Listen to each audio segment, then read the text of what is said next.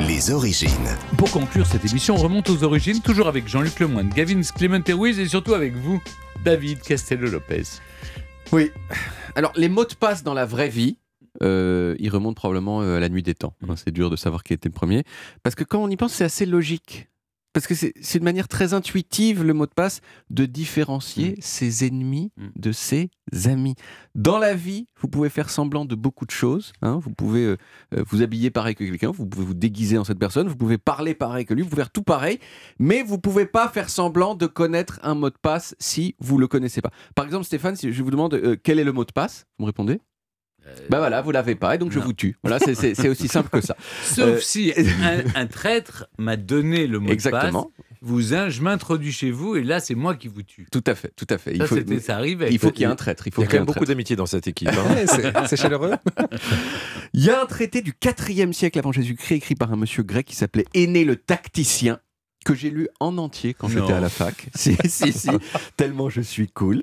Et qui parle déjà de mots de passe. Mais bien sûr, l'histoire moderne des mots de passe, elle commence quand les mots de passe sont devenus non plus des mots de passe, mais des codes confidentiels. Un code confidentiel, c'est très légèrement différent dans le principe même euh, d'un mot de passe. Euh, parce qu'un mot de passe, c'est fait pour être connu de tous les gens à l'intérieur d'un groupe, ou au moins de deux personnes pour communiquer. Tandis que le code confidentiel n'est fait que pour être connu de vous-même. C'est l'équivalent d'une clé ou de la combinaison d'un coffre.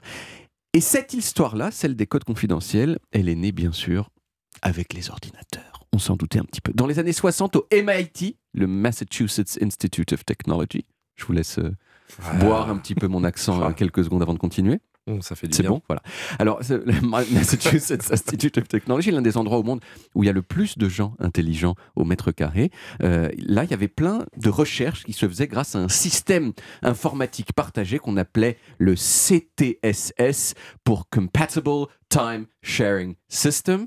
Vous prenez Ah, encore ouais, ouais, faut système de temps partagé compatible. Et c'est considéré comme la première étape, ce, ce- ce système de plein de choses informatiques qu'on connaît aujourd'hui encore, à commencer par les emails, euh, les messages instantanés, etc. Le CTSS, c'était un ordinateur qui est utilisé par plein d'ingénieurs et chacun de ces ingénieurs avait des documents dessus. Et donc, il a fallu trouver une façon de faire en sorte que ces documents soient accessibles uniquement à la personne qui les avait créés. Ça devient très familier, euh, euh, ça nous devient très familier ce principe. Et c'est probablement là, donc, autour de 1965, que le principe du code confidentiel informatique a été inventé par un ingénieur qui s'appelait Fernando Corbato. Voilà, je vous laisse apprécier aussi mon Mm. espagnol. Un monsieur dont le visage avait l'air incroyablement avenant, j'ai vu des photos de lui, et qui est mort il y a peu de temps, à 93 ans.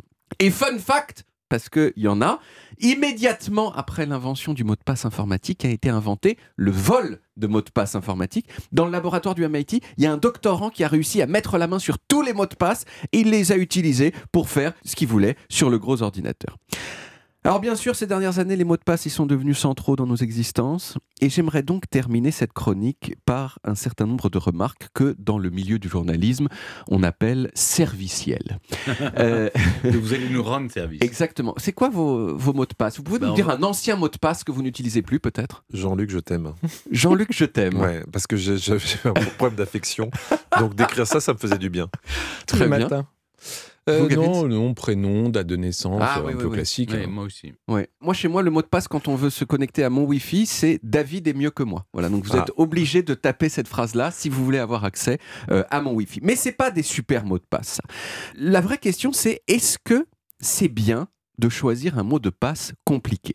Évidemment, intuitivement, on se dit évidemment que oui. Mais non, parce qu'on les oublie. Et on n'a pas complètement tort. Si vous, choisissez, si vous choisissez un mot, de, un mot de passe de type dièse 2 3 esperluette e majuscule point virgule arrobase arrobase dièse j majuscule j minuscule h o p p 09 dièse Bon, et que vous en trouvez un différent à chaque fois que vous devez vous inscrire quelque part, eh bien vous serez super bien protégé. Le problème, c'est que cette théorie, elle ne prend pas en compte la psychologie humaine. Et en particulier le fait qu'on est des gros flemmards. Quand on demande aux gens de choisir des mots de passe très compliqués, ils ont tendance à faire deux choses. Un, ils le notent sur leur ordinateur, et deux, ils choisissent toujours le même. Et ces deux choses, c'est à peu près les pires choses qu'on peut faire en termes de choix de mots de passe. Parce que si il y a un hacker qui vient dans votre ordinateur, non seulement il va aller voir vos- vos mots de passe, et en plus, il va pouvoir avoir accès à tout.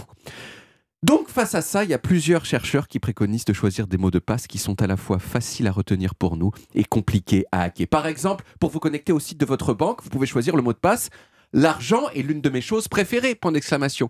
Vous faites une phrase, elle a du sens pour vous, mais elle est très très dure à trouver. Et mieux encore, ce qui marche encore mieux du point de vue de la sécurité, c'est de mélanger les langues. Pour le code, par exemple, sur le site internet de la crèche de vos enfants, Ouais. eh ben, un, bon, un beau mot de passe, c'est quelque chose du genre J'adore mes deux niños, mais il y en a clairement un que je love plus que l'autre. Vous voyez Mais pourquoi vous avez des mots de passe aussi longs vous Mais vous pouvez, vous voyez, mais ça se trappe Mais très vite. pourquoi vous avez des mots de passe dans les crèches d'enfants c'est ça. Genre, j'ai pas d'enfant, donc a fortiori pas de crèche. Ah, c'est pour ça. Mais j'avais, cette petite phrase à dire sur les enfants des gens. Il fallait bien trouver une situation qui aille avec, donc c'est celle que j'ai trouvée. Très bien, bah, merci Bah, beaucoup prie. David.